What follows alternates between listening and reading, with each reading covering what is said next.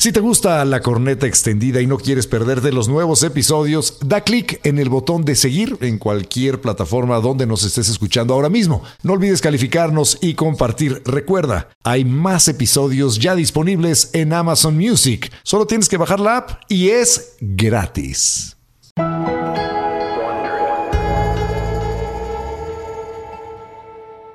Este podcast contiene lenguaje explícito y está dirigido a un público adulto. El mensaje puede considerarse vulgar y ofensivo. Recomendamos discreción.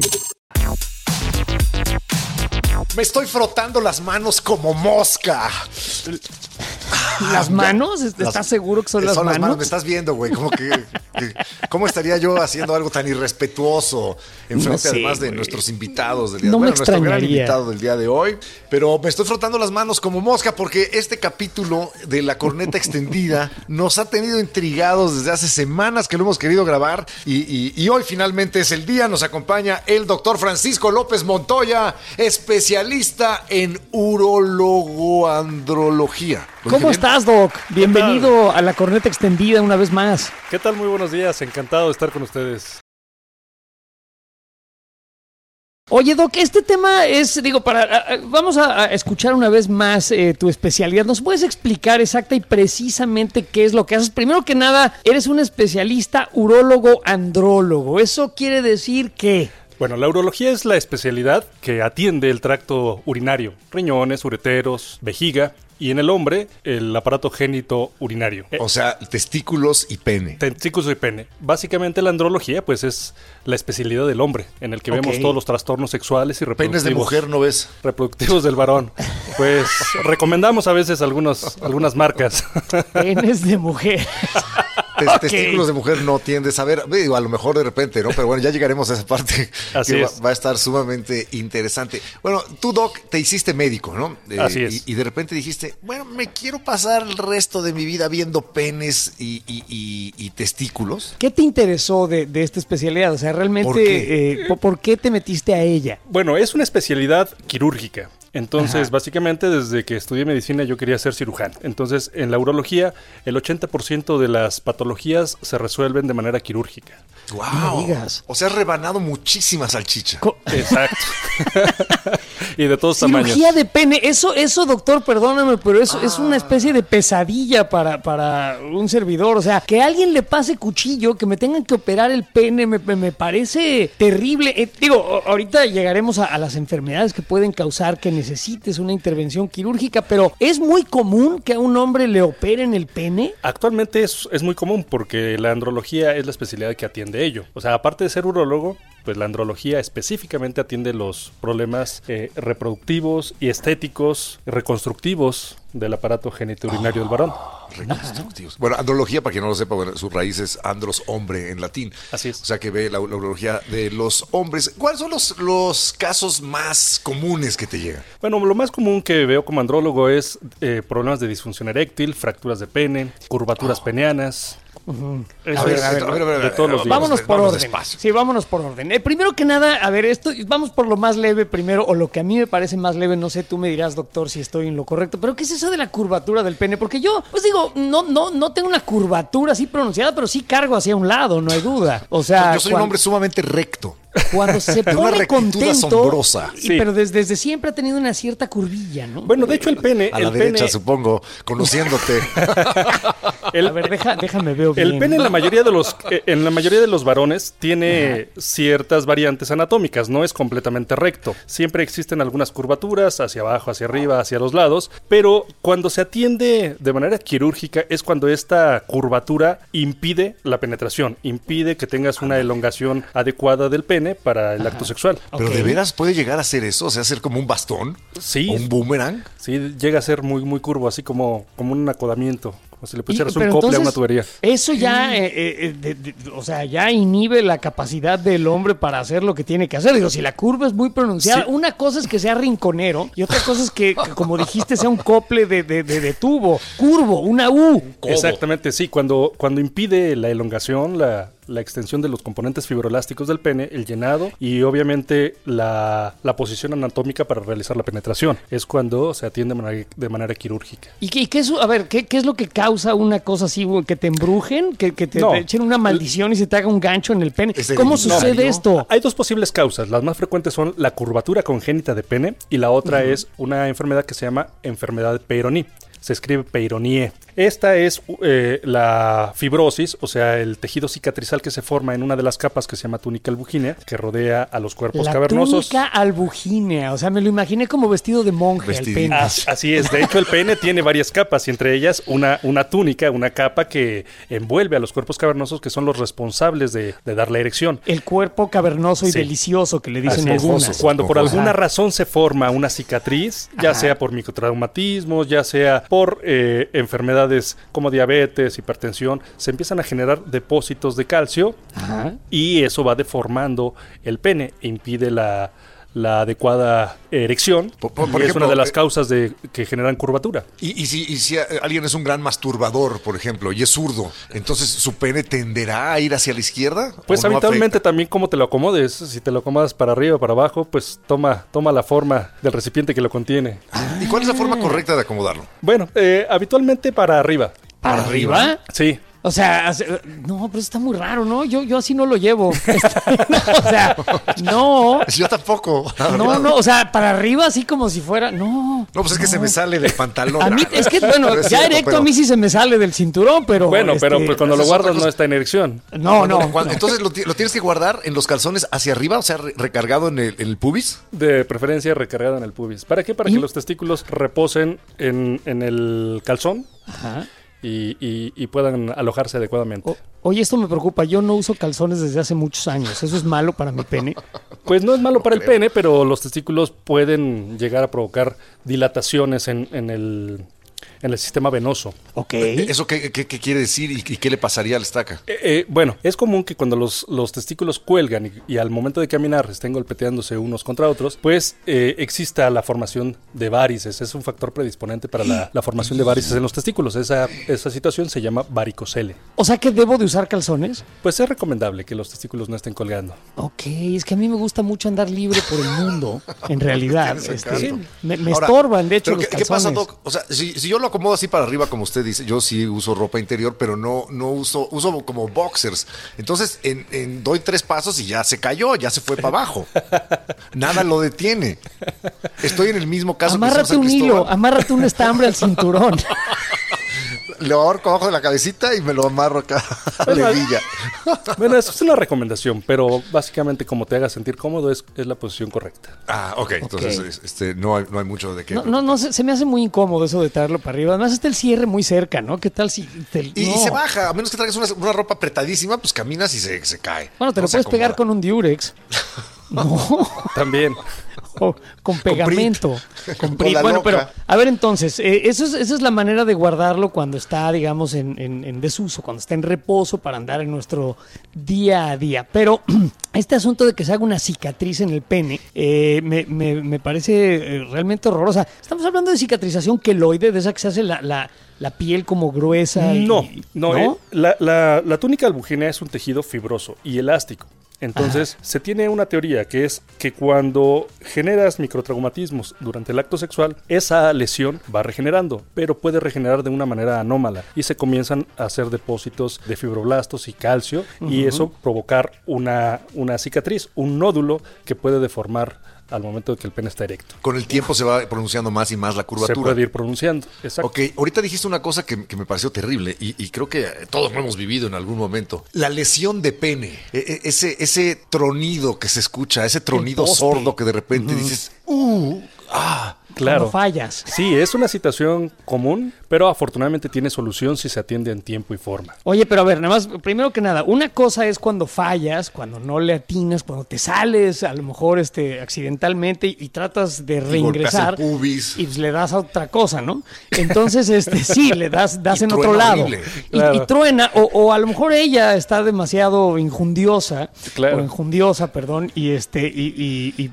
y- y te saca y luego vuelve a trabajar. mismo, pues. Eso Sí. pasa, sí. Entonces, ¿en qué momento es peligroso? Porque digo, yo, yo nunca me lo he roto. He sentido ese poste, ¿no? ¡Ah! Sí. Pero, pero nunca me lo he roto. ¿Cómo- ¿Cómo sabes cuando, cuando te lo rompiste? Bueno, existen cambios importantes en, en la, en la forma, primero. Hay una inflamación. Eh, ¿Se te la- hace como escuadra? Se te hace como escuadra. La, No. la- la posición más común en la que se genera la fractura de pene es con, con el hombre abajo y la pareja arriba. Sí. Entonces, pues el, el clásico sentón, ¿no? El capirucho mal dado. Oh, Ese- capirucho mal dado. Como de valero. ¡Terror! Esa es la, la- la causa más frecuente de una fractura de pene. Y habitualmente hay mucho dolor, se forma un hematoma, la deformidad del pene y obviamente eh, pues el tejido empieza a tener algo que se llama isquemia y si no se atiende a tiempo puede quedar eh, ¿Puedes necrosis. describir la isquemia? Isquemia es la falta de flujo sanguíneo. Entonces el pene tiene dos tipos de flujo sanguíneo. Uno que es el nutricional, el que le da eh, el aporte al, al tejido, y el otro es el funcional, el que lle- lleva la sangre al interior del cuerpo cavernoso, que son los elementos que se llenan eh, y es como un circuito hidráulico. Se llena esa bombita y comienza a darse la erección. Entonces cuando se rompe la túnica albugínea del pene en erección, pues esa sangre se sale y se forma un hematoma. Ah, un, un- sí, qué horror. tercer Oye, huevo ahí justo ahí utilizaste un término que yo sé, y hemos tenido, Eduardo y yo, esta duda, y la hemos expresado en el programa un par de veces. Eh, el- la cuestión eréctil del pene se describe como hidráulica, hemohidráulica, este, cu- cu- ¿cuál es la, la palabra correcta para utilizar? Porque Pues- estamos hablando de sangre que lo ingurgita, Exacto, ¿no? pues es un, es un, un sistema hemodinámico. Entonces, a final, de cuan- Hemodinámico. a final de cuentas, el bombeo sanguíneo que ejerces durante la excitación hace que se abran los vasos sanguíneos, ingresa la sangre, se llenan los cilindros, existen unas, unas válvulas que se llama mecanismo corporo-veno oclusivo que sellan la salida de esa sangre Ajá. en- y aumenta la presión interna y por eso se da la erección. Ok, Ok. entonces ahí tenemos ya dos tipos de lesiones. Puede venir la curvatura extrema eh, a partir de una cicatrización y puede venir también la, La fractura. ruptura de pene. Y ahora, De la ya que estábamos Espérame, espérame, hablando... Es que faltaba una cosa que, que acaba de decir el doctor que La me dejó un disfunción, poco helado. Ajá. Antes de llegar a la disfunción, habló de la posibilidad de que haya una necrosis Ah, en sí, el que tejido muera. peneano. Eso quiere decir que se te muera el pito, así literalmente. el tejido del pene. Exacto. Sí, Qué por una, horrible. por una fractura o por lesiones o, o- o por algunas otras patologías se puede generar la necrosis del tejido genital. ¿Y, y cuál es la peor lesión de pene que has visto? Así que hayas dicho, ¡ay, cao! Pues es que las podemos clasificar en traumáticas, las, las fracturas de pene son una de las más aparatosas, pero también las neoplásicas, los tumores, los tumores de pene, el cáncer de pene, por ejemplo. Bueno, Ay, no, qué mala suerte. horrible. Ok, y, y lo- los que tienen esta curvatura demasiado pronunciada, me imagino que se resuelve con una cirugía. Así es, se llama corporoplastía la cirugía. ¿Y no sientes que estás preparando hot dogs cuando... ¿Cómo es el corte? ¿Es longitudinal? Y, Bueno. y te pones nervioso, digo, porque estás hablando de, de la parte más querida del De cuerpo de la persona que estás operando. O sea, Pues, eh, pues bien, a mí me parece un área apasionante, por eso nos dedicamos a ella, ¿no? Entonces, eh, a mí la reconstrucción genital, pues es, es mi fuerte y a, fin- y a final de cuentas, pues lo disfruto, lo disfruto como ustedes narrando en, en radio. Ahorita hablaremos de, de reconstrucciones y también de alteraciones, por ejemplo, para el tamaño y demás, y de cuestiones estéticas. Pero ahora sí, vamos a, a- a- a hablar de, de- del gorila en la sala, de, lo que a todo, del miedo, el miedo más profundo que puede tener cualquier hombre, la, la horrible, eh, decepcionante, preocupante, eh, Frustrante. frustrante disfunción eréctil, cuando nuestro amigo no reacciona, no, no, no está ahí a la hora de la batalla, nos deja solos. Claro. ¿Qué tanto te visitan pacientes con disfunción eréctil? Pues es una situación muy frecuente. De hecho, pues por los malos hábitos, por la alta población de diabetes, hipertensión, obesidad, eh, sedentarismo, pues es una patología muy, muy frecuente. Puesto que Más se o menos a qué edad, ¿no? Para irnos preocupando. Pues puede presentarse a cualquier edad, pero mucho más frecuente después de los 40, 45 años. ¿Es cierto que uno de cada dos hombres de más de 40 tiene disfunción eréctil? Sí, sí, sí. es- 55% es, es En este caso se le estaca, ¿eh? Es terrible. es alto el porcentaje de, personas con disfunción eréctil, Uno puesto, de cada dos. puesto que la causa eh, son factores cardiometabólicos. Oye, pero a ver, a ver, hablaste de malos hábitos. Una persona que no tiene sobrepeso, que hace mucho ejercicio, que duerme sus horas, que puede sufrir disfunción eréctil. Puede, aunque es más, más de una presentación más tardía. Y, y- y, o sea, o sea que como que todos vamos hacia ello, todos los hombres tienden a sí, ello. todo- todos tendemos a ello, puesto que a final de cuentas el sistema cardiovascular pro- eh, produce eh, un proceso que se llama aterogénesis, que es la formación de la placa de ateroma que le llamamos, que son los residuos que se... como el sarro en, en la tubería. Este proceso se va, venas. se va dando en todos los seres humanos, pero con los factores como el sedentarismo, el estrés, la mala alimentación, diabetes, hipertensión, obesidad, todo esto, pues ese proceso se acelera y se puede... ¿El colesterol tiene que ver con ello? Sí, claro, pues es una de las Yo tengo el causas... colesterol alto, o sea, es- voy, voy a muy- tener disfunción, güey. Es muy probable que tengas vives o que estés tiempo, sí. propenso a la disfunción eréctil. sí. No, no. Es que lo que pasa, según entiendo, Doc, es que dentro de la- las venas o de las arterias o los vasos sanguíneos se empieza a acumular sedimento y eso hace que se vaya estrechando y pase menos sangre. ¿Estoy en lo correcto? Estás en lo correcto. De hecho, actualmente tenemos que ver a la disfunción eréctil como un factor de riesgo cardiovascular. De hecho, es un síntoma. La disfunción eréctil no se ve como una enfermedad. Es un síntoma que te está avisando que algo en tu cuerpo no está funcionando bien. Ok, ¿y, y entonces- qué se puede hacer al respecto? Es- Nada más, o sea, que cómo si alguien está experimentando esto, dice, bueno, yo antes tenía erecciones muy buenas y duraderas y de pronto no, es una, es una alarma general para el cuerpo, pero ¿cómo evitarlo? Pues lo importante es ir a una, a una valoración médica y, y obviamente el especialista va a indicar los pasos a seguir, los estudios necesarios para poder evidenciar en qué estamos situados y darle atención sobre todo al problema de base. El, Ok. el problema de base Es que no hay tu El problema no, de- no, no, o sea, el Ah, problema no. de base es el sarro, ¿no? El El- problema de base es si estás gordo, si comes mal, si eres sedentario, si eres estresado. Si eres estresado, también el, el- el estrés Bueno, puede generar disfunción eréctil, ¿no? Así es. Hay Ahora- disfunción eréctil causada por factores físicos Y y, psicológicos disfunción también. eréctil por factores psicológicos. Vamos entonces a pensar en un hombre que hace muchísimo deporte, que come muy bien. Deja de es estresarte, güey. No, Pero es que, que, tiene me colesterol alto. Y 53 años y está ¿Y calvo. ¿En qué momento va a morir mi pene? Pues habitualmente comienza a morir poco a poco, eh, No en la mayoría de los casos. Te darás cuenta que los tiempos de recuperación entre una erección y otra se van haciendo cada vez más prolongados. O sea, ya no te recuperas en cinco minutos como hace algunos años. No, el, número correcto. posi- el número posible de, de relaciones sexuales, vamos a pensarlo en una noche, pues también se va reduciendo. Ya no te vientas esos ocho seguidos de, lo- de- de un adolescente. Ay, de- Ocho seguidos, no. ¿A poco sí? ¿A poco sí? Ocho. Ay, ay, bueno, ay, de, ay, de- ay. de los, de los adolescentes, ¿no? Ya más o menos entre los 40 y 50 años es uno, dos y si acaso ya muy, muy forzado un tercero, ¿no? Eh, y los sí. tiempos de recuperación se van haciendo de entre una a dos horas y eso Bueno, se considera normal, pero es un indicio de que, de que se va presentando ya una disfunción eréctil. O sea, hasta cierto punto, hacer- hasta cierto punto la disfunción eréctil es un dato de, de la edad avanzada. Ok, entonces va- vamos a hacer una, una especie de, este, de improvisación. Llega el estaca al, al doctor. Sí. Este pendejo. ¿Por Bueno, llego tengo que yo. llegar sí. yo, güey. Es que como estabas tú poniendo todo el tiempo a tu caso, pensé que te, Estoy te- te preocupado, güey. preocupaba. Es que tengo el Entonces, colesterol alto y me quieres, preocupa. Voy yo, voy yo al, al doctor. Va, va, va Eduardo al doctor porque su pene está Estoy, muerto. estoy muy nervioso porque mi pene ya está muerto, totalmente muerto, doctor. Y, y- y llego con el doctor Francisco López Montoya, especialista en urolo, es uroloandrólogo. Doctor, ¿Qué tal? No sé días. qué, bueno, ¿qué tal? Mucho gusto. Fíjese que, que ya no se me para. ¿Desde cuándo está pasando esto? No, pues como desde que tenía 16, no, pero no, fíjese que, que, eh, llevo ya un par de años y, y- y cada vez me cuesta más trabajo y de plano ya los últimos meses, nada. Soy un viejo VM. O sea, ya no logras ni, ni siquiera tener una erección, ni siquiera una penetración. Eh, no, doctor, ya. Eh, Es más, ni siquiera conmigo mismo puedo alcanzar la erección. ¿Te has apoyado con algún medicamento? Eh, no, doctor, ¿qué debo de tomar? ¿Eres diabético, hipertenso, sedentario, No. Comunicador? Ah, es cierto. Solo soy viejo, doctor. Tengo 53 años. Pero siento que no debería de estar pasando esto en este momento. Pues lo principal, lo principal es eh, mejorar hábitos. O sea, el- una, una alimentación baja en grasas saturadas, en carbohidratos procesados, el ejercicio, el evitar enfermedades como diabetes, hipertensión, o si se tienen, tener un control adecuado básicamente es lo que va a prevenir la disfunción eréctil. Una vez que la tienes, pues existen tratamientos. El tratamiento de base primero es tratar la enfermedad, la enfermedad que lo está provocando.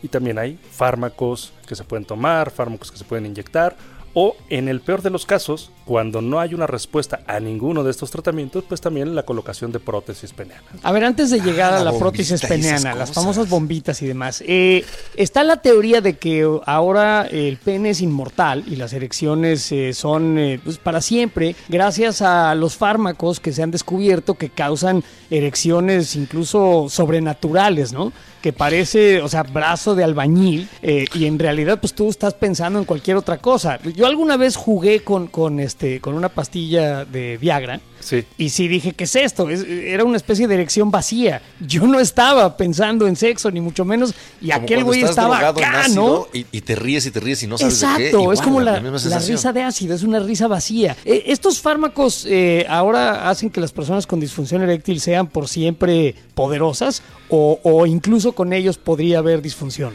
Incluso, incluso a pesar de la toma de fármacos, puede no haber una respuesta satisfactoria. Esto es muy común en personas que tienen un componente cardiovascular. Personas con colesterol elevado, con obesidad o con una diabetes que no está en buen control. Cada vez que dices, Doc, colesterol elevado, carajo. le está agita la cabeza. Colesterol, colesterol, colesterol, colesterol. Hace muchísimo ejercicio, doctor. Estoy en buena forma, soy delgado, este, como bien. Bueno, pues si no, tienes ningún problema de erección, Relájate, pues no hay No, no tengo problemas de erección, pero mi colesterol está alto y ya sentí miedo, doctor. No quiero que muera mi pene. Bueno, Doc, nos decías al principio, morirá, ¿eh? Como los de to- Sí, yo todo sé, mundo. sí, morirá como. Nos decías al principio que eh, eh, 80% de los casos los resuelves con una cirugía. ¿En estos casos de disfunción eréctil también aplica? No, no, no. Eh, yo hablaba de la, de la especialidad en general. O sea, la urología es una especialidad altamente quirúrgica. Pero en el caso de la disfunción eréctil, la mayoría de los casos se resuelve con buenos hábitos. Dieta, ejercicio y buen tratamiento de las enfermedades crónico-degenerativas. Y una persona que nos esté escuchando en este momento y, y- y que esté preocupada porque a lo mejor tiene este problema, ¿cómo puede determinar si es algo psicológico o fisiológico? Habitualmente el panorama puede ser mixto. O sea, si es puramente psicológico, habitualmente aparece en, en las primeras etapas de la vida sexual, ¿sí? Cuando uno es adolescente. El miedo a fallar, el, el que estás ¿El muy miedo a tenso. eh, también. Fallar, fallar, Ah, no fallar, fallar. Pues Las es dos, miedo a follar, finalmente, ¿no? O sea, Exacto, sí. tus primeros encuentros, no sabes a lo que te vas a enfrentar, quieres quedar bien y la descarga de, de adrenalina pues es un potente vasoconstrictor que impide un adecuado flujo sanguíneo. O sea, el nervio, el clásico nervio. El clásico se te nervio. asusta, te- a la se te mayoría- arruga. a la- a la- Te- se te arruga. a la Sí, mayoría sí de los pasa. hombres en algún momento de la vida puede, puede ocurrirnos. Pero cuando esto se hace habitual, pues entonces ya, ya se convierte en un problema. Y la mayoría de las veces sí es una situación combinada, puesto que tienes el problema eh, de la enfermedad crónico-degenerativa, pero además ese miedo a fallar, esa ansiedad anticipada, Lo el- complica. los problemas que ya se empiezan a presentar con la pareja hacen que se complique. ¿sí? Ok, Habitualmente la mujer piensa que la estás engañando, que ya no te gusta, que no es atractiva para ti, ¿sí? Y pues tú estás preocupado por responder y por Círculo vicioso. Por- por cumplir. por cumplir, Círculo vicioso porque ella, ella se está enojando porque siente que no le estás gustando y tú estás nervioso y entonces todo se fregó. O sea que recomendación a lo mejor para las mujeres eh, cuyas parejas hayan experimentado eh, un episodio de disfunción eréctil es no sean así, no lo pongan más nervioso al No, no, muchacho. no. Yo creo que ahí lo efectivo es burlarse, reírse.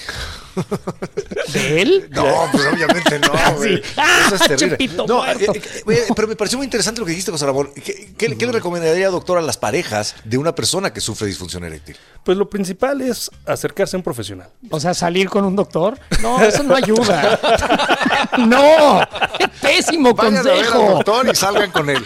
Exacto. Ir con un profesional a que chequen a ver qué está pasando, A ver ¿no? qué está pasando y, y- y abordar el, pareja, el problema desde, desde, La raíz. desde la raíz. Exacto. Ok, oye, y luego, eh, Doc, estabas hablando también de, de implantes peneanos. A ver, vam- vamos a explorar esa posibilidad. El, el pene biónico, Es tenemos la tecnología, Sí. podemos revivirlo. Sí, ¿Qué- podemos ¿Qué, revivirlo. hay para eso? Pues cuando ninguno de los tratamientos ha funcionado por un deterioro importante en las estructuras vasculares del pene, está la posibilidad de colocar un implante. En la actualidad hay dos tipos de implante que son los más utilizados. Uno que es la prótesis maleable, que es un sistema en el cual eh, se, se coloca un, pues, una prótesis de silicón que tiene un alma como de, de metal, ¿sí? que puede ser de plata o puede ser de aluminio. y ¿Plata? Traes un fierro ahí en el fierro, güey. Exacto. De plátano. De pl- ¿A Sí, poco de sí de plátano. plata? Es un alma metálica, es un alma metálica que, que, que, que hace que tú lo puedas flexionar y que lo puedas extender, pues para prepararlo durante ¿Y, el y cómo sexual. funciona? ¿Como una caña de pescar? O sea, la desenrollas. ¿Cómo, cómo? Todo el Sí, tiempo lo, erecto. lo- lo doblas y lo estiras. Pues eso ya lo hago. Sí, yo, bueno, ya cuando está Ese- estirado ya no se puede doblar, pero a Hablando ver, entonces traes un alma de acero y lo que haces es desenrollarlo y... Sí, sí. Eso se coloca quirúrgicamente. Se hace una incisión en el escroto, se abren los cuerpos cavernosos y se mete en el interior ese, e- esa prótesis para dar, obviamente, la rigidez al pene.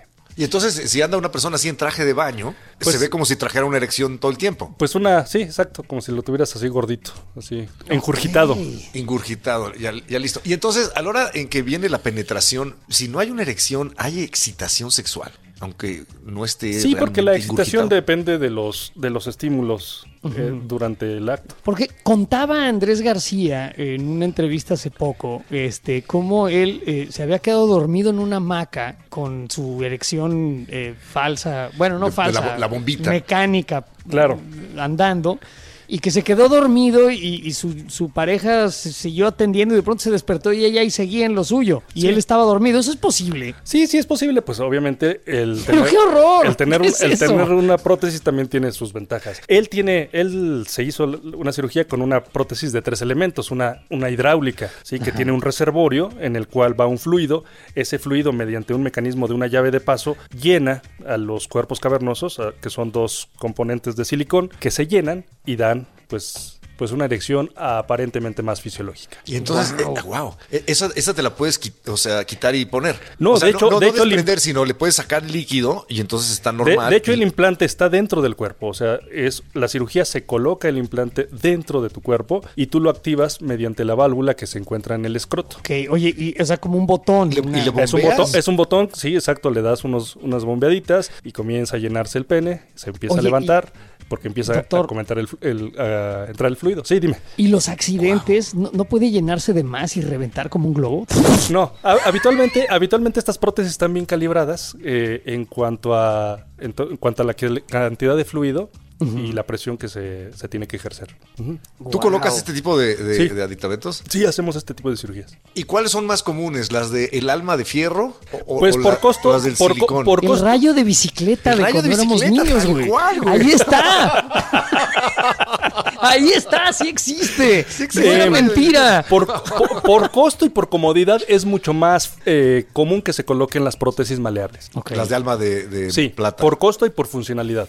ok, y, la- y las otras son más caras, me imagino. Son mucho más caras y el, el sistema es más complejo. Entonces, hay personas que por edad eh, les es más difícil el poder manipular ese, ese tipo de, de dispositivos. O sea, ya de plano no se alcanza para inflarla. Ya, o sea, pues entonces ya para qué la quieres. Sí, pues. Si no pues, puedes ni mover. Exacto, ya te tiembla la mano. Pues sí, ya, sí, ya, ya, ya, acéptate como un viejo BM. Exacto. Digo, perdón, pero no sé si estés familiarizado con el término, pero viejo BM quiere decir viejo verga muerta. Pues siempre hay posibilidades, para eso estamos nosotros. Siempre se puede hacer algo. al Así respecto. unos 90 años, siempre hay posibilidades. Tengo Pues, pacientes de más de 85, 90 años, ¿sí? 90 años y todavía Sí. están acá hechos unos garañones Exacto. malditos. Exacto. Y todavía, y cuando tienen relaciones sexuales con estos aditamentos, eh, ¿llegan a la eyaculación? Pues si, si conservan adecuadamente su, su sistema eyaculatorio, sí, porque con las enfermedades crónico-degenerativas es común que empiece a haber neuropatía de las vesículas seminales y el volumen eyaculatorio sea con la edad menor. A ver, pero el volumen eyaculatorio es menor, pero el orgasmo persiste. El Está- orgasmo o sea, puede persistir, sí, La sensación placentera sigue estando ahí, aunque salga confeti. Exacto. Ok, Que salga talco. talco, exacto. Y aparte, pues a nivel psicológico, el hecho de, el hecho de poder realizar un acto sexual, pues también para muchos es, es un grado de satisfacción. Sin duda. Sí, bueno, ya lo creo. Y, y cuando tú notas que eh, eh, lo que le está causando a esta persona es una cuestión psicológica, lo eh, en- con otro tipo de médico, me imagino. Sí, habitualmente están las áreas de sexología y psicología. Ok. Para, para mira, atender aquí- los temas un poquito más de pareja o temas pues, relacionados con los constructos en cuanto a la sexuali- sexualidad. Ok, ¿y qué tanto influye el consumo de alcohol para seguir espantando un poco a la estaca en el, este, en el Pues tema sí. de la disfunción? El alcohol, y el, El pues el alcohol y el tabaco son factor de riesgo para muchas enfermedades, incluyendo para disfunción eréctil. El, el- o sea, el, el alcohol evidentemente daña al corazón, daña el sistema circulatorio. El alcohol en exceso causa lo que los gringos llaman el whiskey dick. Exacto. O sea, que pues, ya bebiste lo suficiente para que whisky. aquello... Sí, está totalmente muerto. Yo no sé si les ha pasado Sí. que están bien borrachotes y bien echados a andar y pues la verdad es que no va a suceder absolutamente nada. Porque aquel amigo está pues zancochado, Sí. eh, envinado. En alcohol. En Sí. alcohol, o sea, no va a funcionar, punto y se acabó. Pero esto puede ser una cuestión momentánea, pero en algún momento se convierte en una patología real y constante. O sea, si tú tienes un consumo de alcohol eh, diario eh, suficiente, puedes acabar matando a tu mejor amigo. Claro, ¿por qué? Porque generas alteraciones a nivel hepático y a nivel general, a nivel ¿Qué tiene que ver el hígado con el pene, por ejemplo? Pues el hígado es el, es el laboratorio del, del cuerpo humano.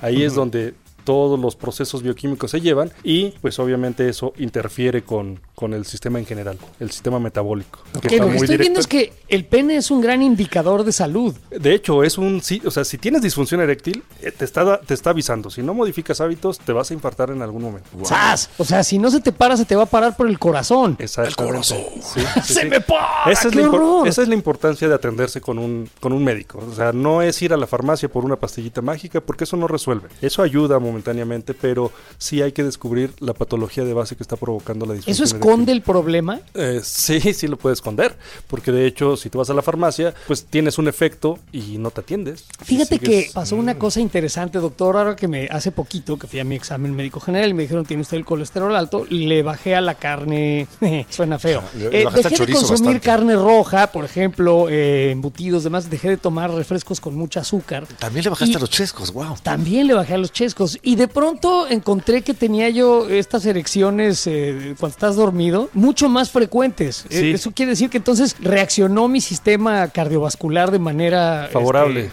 favorable a, mis 53. Sí, de hecho, el que desaparezcan las erecciones espontáneas, matutinas o nocturnas, es un indicador de salud cardiometabólica. Ok, si de pronto Sí, ya sí. no amaneces este, en tienda de campaña, hay que Algo preocuparse. anda, hay Ya que ir al médico. preocuparse, sí, hay que atenderse. ¿Y hay que ir al cardiólogo o hay que ir al urólogo o, o con quién hay que ir? ¿O al médico general? Bueno, habitualmente se aborda de manera multidisciplinaria. Pues en este caso el médico urólogo te hace un examen completo, un interrogatorio y si considera eh, que puede indi- indicarte un tratamiento, lo hace y si no, pues están las otras especialidades con las que se puede derivar al paciente. Doctor, tengo entendido que estas, eh, estos medicamentos eh, de farmacia actuales que tanto ayudan eh, fueron realmente descubiertos por accidente, ¿no? Creo que estaban Sí. tratando de encontrar eh, algo Para que la, ayudara mal. la hipertensión cardiopulmonar. Y, y entonces estos medicamentos como, como digamos, efecto, Efecto secundario, causaban erecciones. ¿Por qué causa erecciones el... el eh, este- ¿Cómo funcionan? ¿Cómo, ¿Qué cómo hacen? funciona el Actúan- sildenafil? Actúan en una, eh, en una sustancia que se llama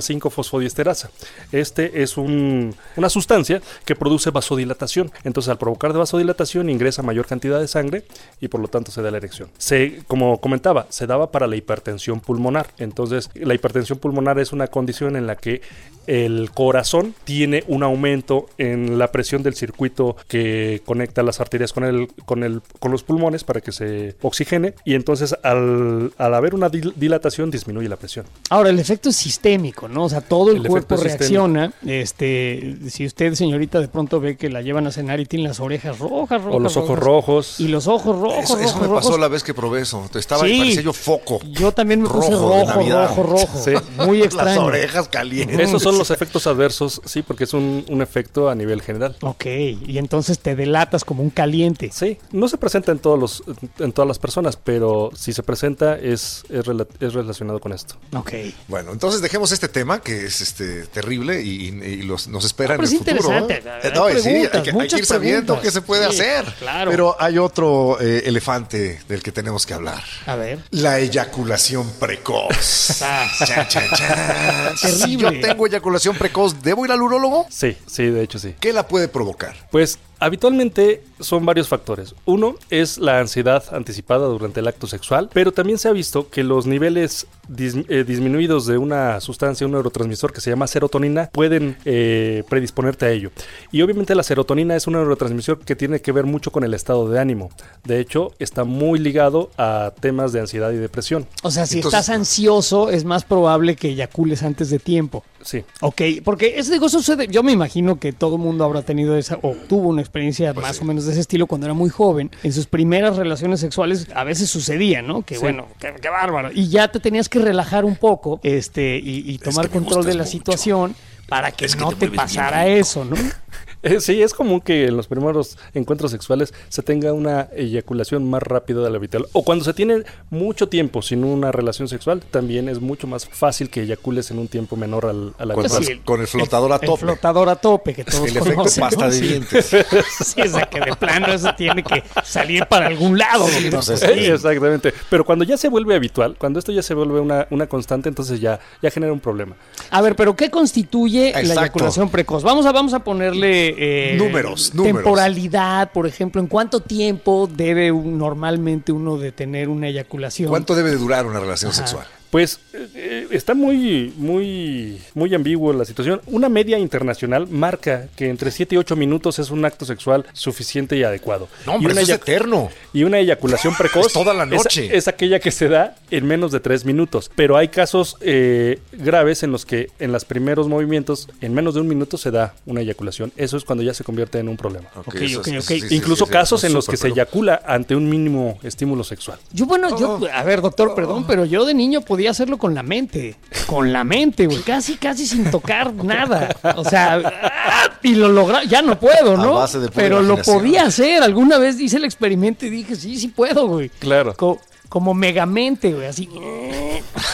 Pero Sí. ese tiempo ya pasó. Ya pasó, ya pasó. ya pasó, ya pasó, sin duda. Sí, ahorita Sí. tengo que bueno, estarme horas y horas. Porque Y si entonces, ah, Doc, ¿qué le recomiendas o, o cómo se trata desde la perspectiva urológica y, y no este, psicológica la disfunción eréctil? Primero se No, tiene la que una- eyaculación precoz. Perdón, Primero perdón, se tiene que hacer eyaculación una, una evaluación en general y si es eh, factible se pueden indicar algunos fármacos dirigidos para que se tenga un retardo eyaculatorio en lo que se llama tiempo de latencia eyaculatoria intravaginal y también se trabaja muy en conjunto con el con los sexólogos o psicólogos para ver eh, cómo tratar y manejar la ansiedad. Latencia eyaculatoria intravaginal. O sea, ya estás ahí y cuánto tiempo vas a estar eh, de, de- de- de, Sí. digamos, de huésped antes de que Antes de ya que te tengas que ir. Exacto. Wow. Y hay una, me o sea, estamos hablando de la misma medida, como unos 7, 8 minutos, dices. Eso es lo que internacionalmente se marca como estadística. Oye, y luego está la otra situación, la, la, la, la falta de posibilidad de eyacular.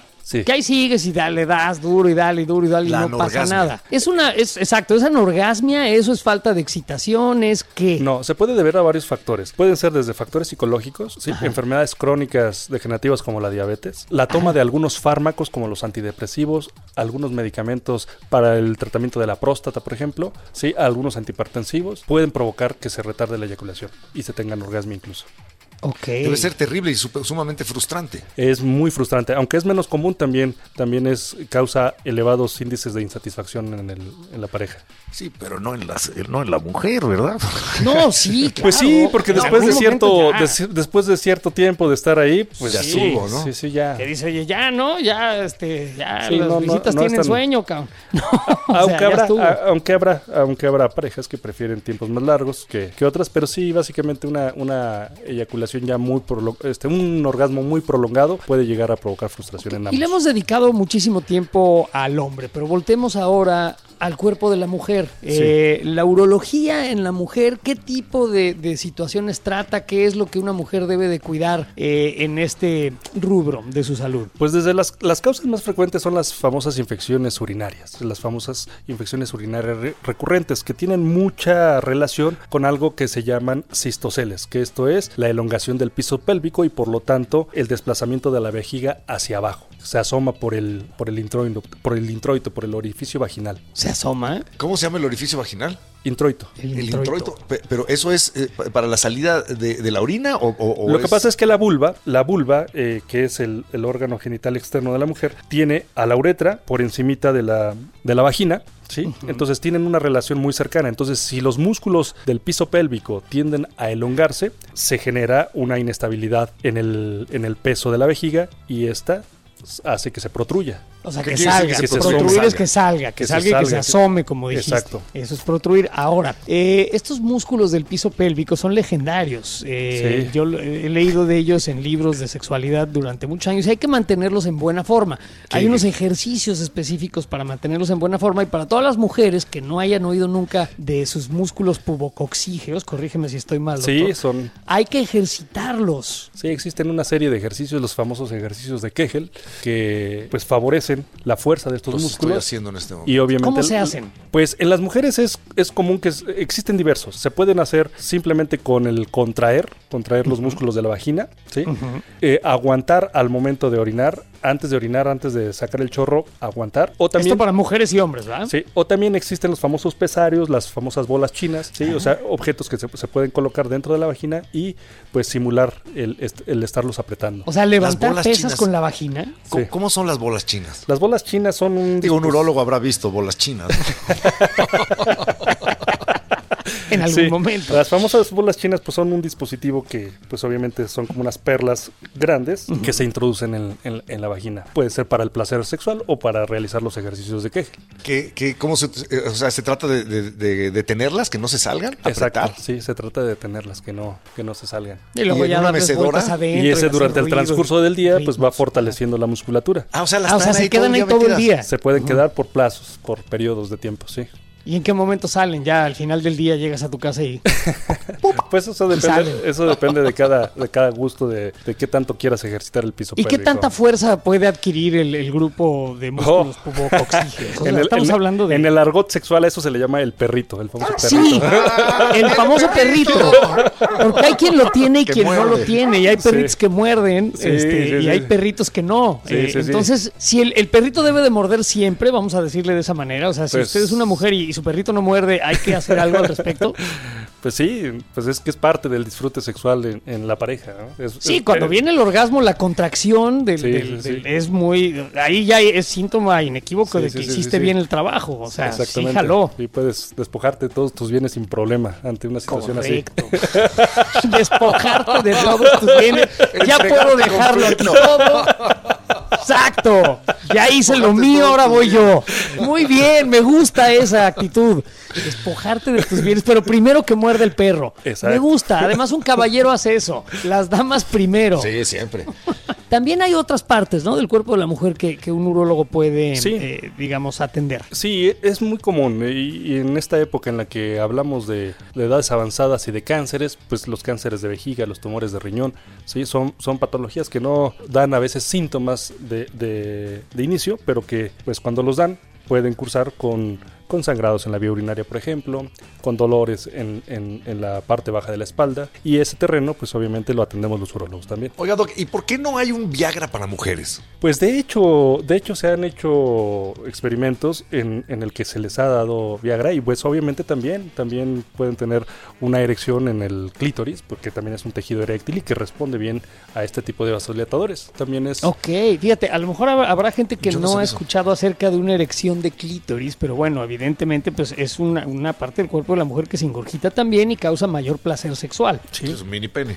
sí, sí, sí. También hay, hay mujeres que llegan a tomar Viagra. No solamente por el tema sexual, sino también por un tema cardiovascular. Oiga, Doc, eh, yo me quedé con una curiosidad desde hace rato. Eh, algunas veces en el programa de radio hemos hablado de un, un padecimiento terrible que se llama priapismo. Sí. ¿Nos puede contar un poco al respecto? Porque es aterrorizante. Sí, el priapismo es una erección eh, prolongada que dura aproximadamente más de cuatro horas y que comienza a ser dolorosa. Cuatro horas. Un priapismo se no convierte cede. en una urgencia médica, puesto que la sangre que ingresa al cuerpo cavernoso no puede estar de- no puede salir de regreso y comienza a oxidarse, comienza a coagularse y puede que puede causar un daño permanente en el pene. Y wow. ¿Y qué tan común es que llegue alguien así con esa urgencia? Afortunadamente no es tan común, pero cuando se presenta hay que investigar causas. Las causas pueden ser desde el uso de medicamentos que son para que están recomendados para la disfunción eréctil, algunas drogas, sobre todo la cocaína y enfermedades ¿La como cocaína? la cocaína. sí. Es que este güey y yo somos exadictos de cocaína. Sí,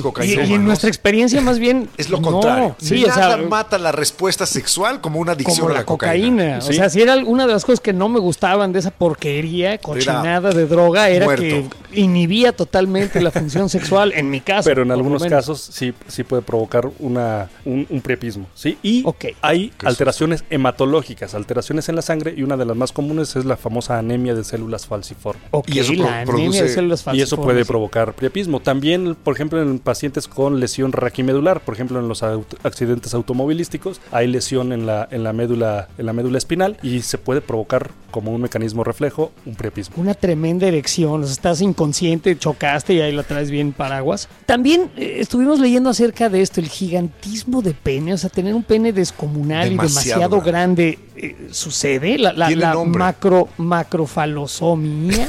Macrofalosomía, macrofalo. Pues sí, dependiendo mucho de la raza, del, del- de, la, de tu genética, pues hay ¿Cuál es el más grande que has visto, Doc? Ya, digan, díganos. Sí he visto el más grande que yo he visto en mi vida, aproximadamente 25 centímetros. ¿Perdón? ¿Y esto en reposo? En reposo, sí. No. Que no cambia 25. mucho. Un pene ya de cierto tamaño, ya muy, muy, muy grande, no cambia mucho en reposo y en erección. Oye, Sí. según tengo entendido, hay dos tipos de penes, ¿no? Hay, hay algunos que le dicen el pene exhibicionista y el pene no sé qué. Hay unos que son, el pene de en, carne reposo son y el pequeños. pene de agua, una cosa. Y luego cuando sucede la excitación se hacen grandototes y luego hay otros que están como del El- mismo tamaño. El pene Barney, ¿no? Que cuando se hace grande es realmente Es realmente sorprendente. sorprendente. Sí, sí, en la mayoría de la población eh, el pene en reposo tiene un aspecto aparente de menor tamaño y durante la fase de excitación llega a duplicar su, tamaño por la elongación de las fibras elásticas o los componentes elásticos del, miembro. Pero ya unos penes muy, muy largos, aproximadamente de 18 centímetros para en adelante, no cambia mucho, tanto en reposo como en erección, solamente se injurgita y, y se, se da la rigidez. Ok, pero entonces, ¿se puede sufrir de este problema de la macrofalosomía? Sí se puede ser demasiado grande. ¿Estoy Sí, diciéndolo bien todo. o es que cada vez que lo digo te ríes? Eh, eh, ¿Son nervios o lo estoy diciendo mal? Ah, pues en nerviudo. No sé, no sé, doctor. Pues sí, es común. Es- eh, este, en nuestra población no es tan, no es tan frecuente, pero en personas de, de raza negra sí es muy común que tengan eh, penes descomunales. In- y, o sea, y además de todo, penes poco prácticos, porque yo sí he sabido de mujeres que me han platicado, dicen, no, no, ese güey, no, Eso o sea, no. de plano no. Sí. Es, es mucho, es demasiado, está mal, me duele. Sí, pues como dicen, por- de- para gustos colores, ¿no? Pero en- eh, es muy común que, que penes con un gran tamaño pues no sean satisfactorios para el acto sexual, según dicen Ok. algunas mujeres, ¿no? ¿Y Ha- el Hay algunas que los prefieren. El El reverso de la moneda. Porque yo una vez, ya lo he contado en el programa de radio, Sí, yo tenía un ami- tengo un amigo este, que alguna vez me dijo es que yo pues tengo un micropene. Sí. Y le dije, bueno, hombre, pero pues qué tan chiquito puede ser. No, es que chiquititito. No, pues no, pues, ¿qué tan-?" Y me dice, pues ¿quieres ver, güey? Y dije, órale, va. Claro. Y sí me dio muchísimo, o sea, sentí muy feo, doctor. Muy feo, porque está- estamos hablando de, de- de una cosa que era como la falange de mi Sí. pulgar, güey. Era Sí. una, era una, o sea, realmente terrible. Y yo de verdad me siempre me he sentido mal por él, porque pues me dices que es horrible cuando, cuando sales con esto, güey. Este, en algún momento se tiene que abordar el tema. Sí, o sea, le tienes sí. que decir es que yo tengo un micropene, güey. Sí existen trastornos que van relacionados con el desarrollo genital. Cuando se tiene un pene promedio de menor de 7 centímetros en erección, sí, estamos hablando de un pene pequeño. El micropene es un pene que tiene un tamaño menor a 5 centímetros y habitualmente está relacionado a alteraciones metabólicas hormonales, como por ejemplo el hipogonadismo, ¿sí? problemas tiroideos y la obesidad. Pero entonces estamos hablando de que no es una cuestión genética, no es que tus antepasados hayan tenido micropene, sino que tú sufriste una enfermedad que causó que tu pene no se desarrollara O se correctamente. hereda el Sí, micropene. hay, hay ciertas poblaciones, eh, según sí, la etnia, pequeñas, ¿no? pues que tienen un pene más pequeño en comparación de otros. Pero ya hablando de patologías, sí tiene que ver con trastornos, en la mayoría de los casos, de tipo hormonal. Ok, ok. Y eso nos lleva a la siguiente pregunta. ¿Es cierto? O sea, estas, estos anuncios que hay de que eh, te alargan el pene, un tratamiento, que en 15 días vas a tener quién sabe cuántos centímetros, o cirugías. La crema maravillosa, las pastillas, no sé qué. Esas Ah, cosas, pues, ¿qué onda? Si eso funciona, imagínate cómo estaría yo. Es lo, que siempre- es- es lo que yo siempre he pensado. Si esto funcionara, serían millonarios. O sea, todos te están engañando. No, pues sí, güey. Y les llegaría a la rodilla. O sea, Exacto. entonces no debemos creer en esas cosas. No se puede agrandar el pene. Eh, se puede agrandar, pero de manera quirúrgica. Se puede dar un aspecto de mayor grosor y de mayor tamaño. Hay una técnica quirúrgica en la que Pero se dijiste corta. aspecto, dijiste aspecto. O sea, en realidad no se hace más largo ni más grueso. Se puede incrementar hasta 2 centímetros eh, por una técnica quirúrgica en la que él se corta un ligamento que es el ligamento suspensorio, que está a nivel de la base del, pu- del, del pene, en el pubis.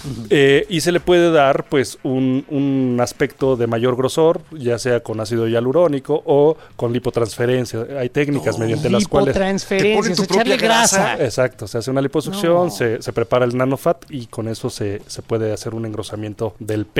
Eh, o en personas muy, muy obesas, pues se hace, se puede hacer una mini liposucción en la zona del pubis y obviamente dar un aspecto de mayor más. tamaño, sí. Pues que una persona muy obesa pues empieza a ganar la grasa y lo empieza a esconder, ¿no? Sí. Oye, ¿y estos tratamientos de que te inyectan tu, tu propia grasa o ácido hialurónico quedan bien? Pues como te digo, ¿Funcionan? ¿Son permanentes? O queda un el ácido, tamarindo el- el ácido hialurónico Exacto, queda tiene... un Queda, tamarindo. queda un tamarindo deforme y horrible.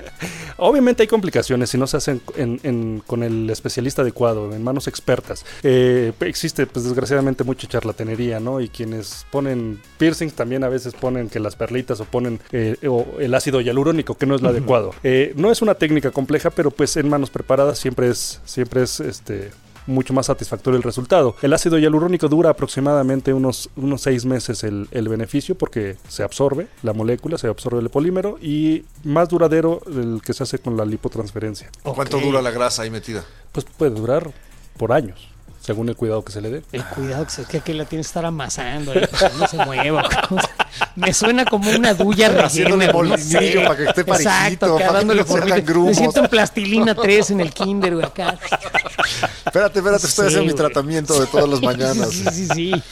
No sé, me, me- me- parece extraño. Pero entonces, en realidad, no hay mucho que hacer. eh, bueno, aparte No, sí de hay, cortar sí esos ligamentos que me imagino, digo, por cuestión mecánica, eh, hacen que la erección entonces como que cuelgue hacia abajo. Sí, de eso- así como los. Yo los veo como los, perri- los perritos esos que en los microbuses, ¿no? Que esos mueven la cabeza así. Sí, sí, así como acá de esos, ándale, que un la caso extremo, en un caso extremo, yo creo que sí es una solución, ¿no? En casos extremos hay solución y, y cada vez más, más personas lo, lo solicitan. ¿sí? Pues las sí, técnicas han ido es un- mejorando y, y- y las el grado de satisfacción Pero de los según lo pacientes es alto. describiste, es, un pene este acosador de hormigas, o estás apuntando para abajo acá. Sí, el ligamento le da soporte, le da, le da pues la posición. No afecta, ¿no? ¿no? afecta la erección, pero obviamente sí es un pene que El tiende. ángulo. Ya no te puedes poner una bandera en Que 15 de septiembre, güey. acá. Sí, ya no puedes levantar una toalla húmeda. Correcto, un edredón mojado con engrudo, que es lo que yo hago para En el ejercitarme. balcón. En el balcón de mi casa, claro. Claro, porque es, es una cama king size. Claro, además, ¿no? Y California King, güey, o sea, es de las grandes. Oye, Doc, y, y- y bueno, ya considerando nuestra avanzada edad, ¿a qué edad debe acudir un hombre al urólogo? Pues lo ideal es que, que, que al urólogo se vaya desde la adolescencia, uno, para ver el desarrollo de los órganos genitales, eh, la implantación del vello, el tamaño del, del pene, y pues la, auto, la autoexploración que debe de, de darse desde tempranas edades. Pero ya para eh, fines de, de de encontrar más patologías, a partir de los 40 años es importante darse una revisión general, sobre todo por el incremento en los casos de alteraciones en la próstata. Ok. ¿Tú haces tactos Ah, no, prostáticos? No hemos abordado Sí, el asunto sí, de sí. la próstata. Sí, sí, vamos. sí hacemos, sí hacemos tactos. Todavía se, re- se realizan, porque a mí me tocó to- cuando cumplí 42 años, fui y pues sí, ni modo. Tiene sus indicaciones, no es que llegue el paciente y pues, súbete y ya le das el tacto rectal. Tiene sus indicaciones. Existen actualmente técnicas eh, o estudios como el antígeno prostático específico, el ultrasonido prostático y el tacto rectal se, se utiliza cuando existen parámetros sospechosos de que pueda haber cáncer de próstata. Ok, vam- vamos entonces primero que nada a describir la próstata, porque muchos hemos oído de ella, pero a lo mejor mm, eh, algunas personas no saben exactamente precisamente qué es y para qué sirve. ¿Qué es una próstata y para qué la queremos? La próstata es una glándula. Esta glándula se sitúa por debajo de la vejiga y rodea el segmento inicial de la uretra. Haz de cuenta que la vejiga es un globo, tienes un nudito y rodeando a ese nudito está la glándula que es la próstata. Sirve para varias funciones, entre ellas pues contribuye a la formación del semen. El líquido prostático, esa, esa fase líquida del semen, la da la próstata. Y también la eyaculación se da en la próstata, ¿no? Contribuye a, a la formación del semen. Pero no, no es lo que Entre hace las, que vesículas entre las vesículas seminales y la próstata se compone el semen. ¿Y por qué es tan, eh, digamos, vulnerable a enfermedades la próstata? Pues la próstata, eh, con los cambios hormonales que se dan por la edad, sí, puede tender al crecimiento. Entonces, al crecer, como rodea a la uretra, puede provocar datos de obstrucción, así como si, si estranguláramos una manguera, comienza a haber esfuerzo urinario, el paciente comienza Ay, a pujar, el, cho- chorrito. el chorro de la orina se hace más delgado, tienes que pujar, hay intermitencia, hay urgencia, puede pasar que exista esa, esa gotita traicionera, ese chorro traidor, ¿sí? Ya. Esos son los síntomas habitualmente más relacionados a patología prostática, sobre todo al crecimiento. ¿Y es algo inevitable? O sea, ¿todo mundo llegará eventualmente a una patología prostática? Sí, o es la mayoría de los hombres vamos a tener un crecimiento prostático. Que este crecimiento provoque o no eh, obstrucción, mucho depende de varios factores, fa- factores genéticos, factores ambientales y se le ha relacionado también la actividad sexual. De hecho, se dice que las personas que tienen entre 3 y 5 eyaculaciones por semana reducen mucho la patología prostática, sobre todo el- riesgo de cáncer de próstata. Bien, bien, o sea que entonces hay que, hay que, digamos, que ir al médico y venir eh, Hay que- sí, también mucho. Ya, ok. Exacto. Tre- De tres a cinco veces a la semana es lo recomendable. Es lo que se recomienda para reducir el riesgo de cáncer de próstata y ¿Y si es patología más? prostática. Bueno, pues eso ya es una ventaja. Eso, ya es- Eso. pues es felicidad, es bueno para el alma y bueno para el arma. Está bien. Esos ya son mis pacientes. O- Oiga, doctor, ¿y, y por qué dicen, yo no sé si esto sea cierto, que en algunos pacientes, cuando hay esta, este tacto rectal y la estimulación prostática, les provoca una erección? Pues lo que pasa es que la zona de la próstata es una zona altamente inervada y eh, pues se dice que es altamente placentera. ¿sí? Entonces, pues hay quienes gustan de la estimulación directa de la próstata. Tipo Se habla Castro del equivalente al punto G de las mujeres en, Sí, en el área prostática sí. en el hombre. Ah, Hay quienes, ¿Existe hay quienes lo equiparan, Grafenberg? hay, hay quienes lo equiparan y le llaman famoso punto P. Segu- y bueno, ¿Por ahí existe Próstata. de próstata. sí. Eh, hay quienes, hay Sí, quienes, no, no, güey.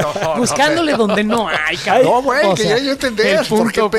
pu- ok. hay, hay quienes se han incluso atrevido, digo, no, no hubo más investigación al respecto, pero hay quienes a nivel histológico hicieron una comparación y es muy parecido el- el- el- la celularidad del, del punto G con, con el tejido prostático. Ok, ok. Entonces hay, un, hay una cuestión ahí que podría usted explorar. Digo, no usted, doctor, A en especial, profundidad. pero usted que nos escucha a profundidad. El acceso o el ingreso es por la puerta de atrás, hasta donde entiendo. Sí, sí, sí. Y, Ok. O sea, hay quienes disfrutan de ese, de ese placer, ¿no? De esa No, también puede darse masaje prostá- prostático sin ingresar, ¿no? Como atrás del, del escroto. ¿Estoy en lo correcto?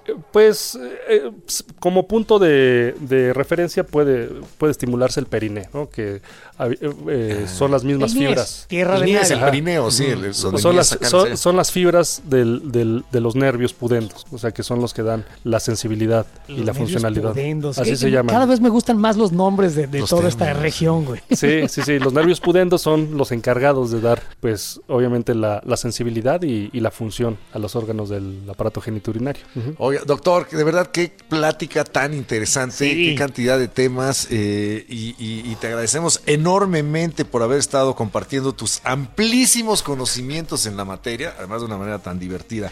Eh, ¿Quieres da- dar tu teléfono para que si alguien tiene problemas eh, Sí. pues, uro- urológicos vaya contigo? Claro que sí, con todo gusto. Me pueden localizar en el número 55 44 30 33 70 y el 55 44 30 33 71. Doctor Francisco López Montoya. Perfecto, Doc, muchísimas gracias. Eh, de verdad fue muy interesante. Había que hablar de, había que hablar de esto. Este, yo creo que hemos satisfecho ya muchas de nuestras curiosidades, pero bueno, pues si usted tiene más, ya sabe, échele un grito al Doc para que le platique más de la, pues, de la, De la, sabe ver- usted, de, ¿no? de la, Sí, de, de la verdad de las cosas, ¿no? La- la- la verdadera Sí, realidad sí, de, de estos temas. Correcto. Bueno, pues un verdadero placer, este doctor. La verdad estuvo gracias. ergonométrico. doc. Sí, sí, sí. Una plática. muy Esperemos buena. no habernos pasado nosotros de idem. Exacto. No, no, no, no. Para mí es un placer siempre hablar de este, de este tema. Muy bien, Pues doctor. muchísimas gracias, Doc. Y creo que pues en breve nos veremos. Espero que sí. En algún momento nos, ve- nos veremos y nos conoceremos más a fondo. Por lo menos usted a nosotros. Doc. Bueno, gracias, Doc. Yo encantado. Un hasta abrazo luego. y hasta la próxima. Hasta la próxima.